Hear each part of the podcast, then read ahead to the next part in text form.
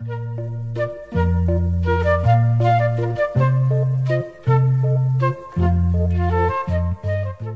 位听友，大家好，这里是音频节目《小故事大道理》。今天是第二期救火队员效应，时时间大约三分钟。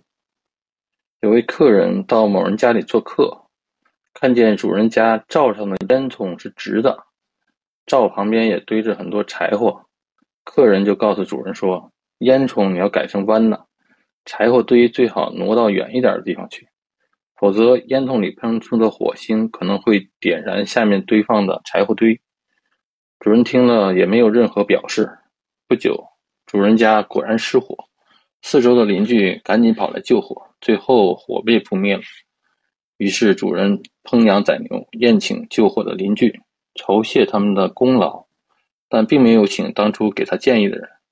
有人对主人说：“如果当初听了那位先生的话，今天也不用准备宴席。”而且没有火灾的损失，现在论功行赏，给你建议的人没有请来，救火的人却成为上宾，这不是很奇怪的事吗？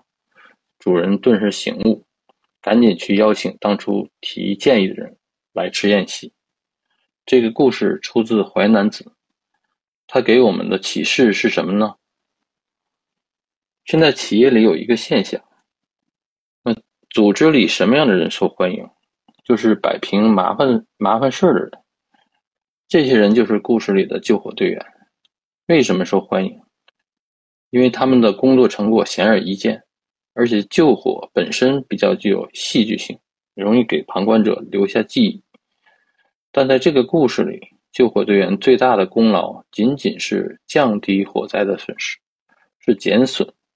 那些在火灾前就预见风险。并给出管理对策的功劳岂不是更大？因为他的意见如果被采纳，就不会有损失，损失为零。当然，你说改烟道、搬走柴火也是成本，但是对于救火成本来说，那是微乎其微。而且救火只是一个临时性的解决方案，而改烟道、搬走柴火是一劳永逸的解决方案。但在通常情况下，预见风险并给出解决方案的人。并没有救火队员受重视，原因是什么？也请大家想一想。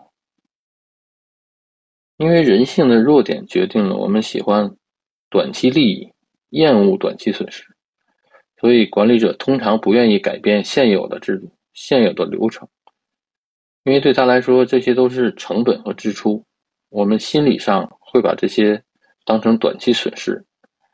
如果为了预防远期风险，还要增加其他的直接成本投入，比如说改烟道或搬柴火，那是绝对不能接受的。那长期损失呢？对不起，长期的事情我们不考虑。所以，无论是一个组织基层的员工，还是管理者，时常要思考这个问题，做一个预见者，识别可能的风险，找出风险的真正原因，彻底解决问题，而不是做一个应付反复出现的紧急情况。因而焦头烂额的救火队员。今天的节目就到这里，谢谢大家。